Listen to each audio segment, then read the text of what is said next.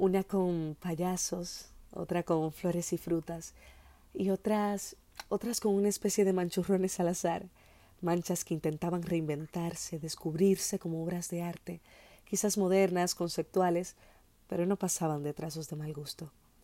Las tomaba sin permiso y quizás, solo quizás, sin darme cuenta le robara tiempo a Rafa, mi papá.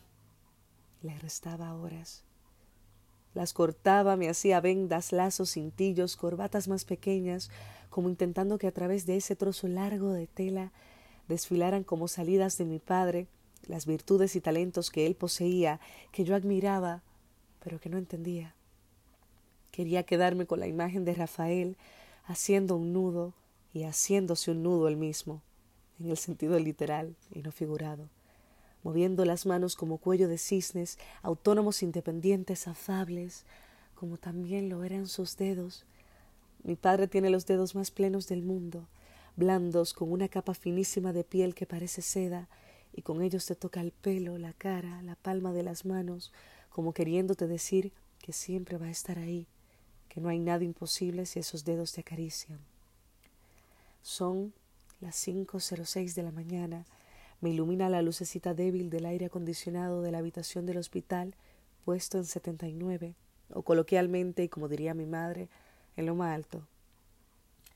Esto me hace pensar, no sé, me pregunto si la muerte se aburre. Me pregunto si entra de noche en las habitaciones de clínicas y hospitales como este. Me pregunto si sabe a quién llamar o si elige al azar. Me pregunto si tiene sueños, aspiraciones a corto plazo. Me pregunto si descansa, si tiene vacaciones.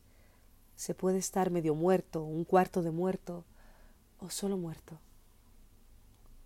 No lo sé aunque me encantaría saberlo, de lo que sí estoy segura es que cada uno tiene su propia muerte, como un pronombre propio, una muerte afable y personalizada, una sombra a tu lado siempre, una muerte que nació contigo, que ha crecido contigo, que morirá contigo, que comparte el mismo cumpleaños que tú, que va contigo a todas partes, una muerte que convive con las muertes de tus conocidos y seres queridos, que jugaba las muñecas con la muerte de tu mejor amiga mientras tú jugabas en el tobogán con ella cuando tenías cinco años, que se sienta con las muertes de tus amigos mientras conversas con ellos bebiendo cervezas en un bar, una muerte que te protege, que ha decidido tantas veces que no es el momento de partir, una muerte que va de tu mano como un ángel de la guarda y que conoce a todas las muertes a tu alrededor. Quiero decir, es lo mínimo que pudiera ser la muerte. Sería muy vulgar que existiera solo una muerte para todos. Entre preguntas y reflexiones me he vuelto a dormir. O quizás he muerto.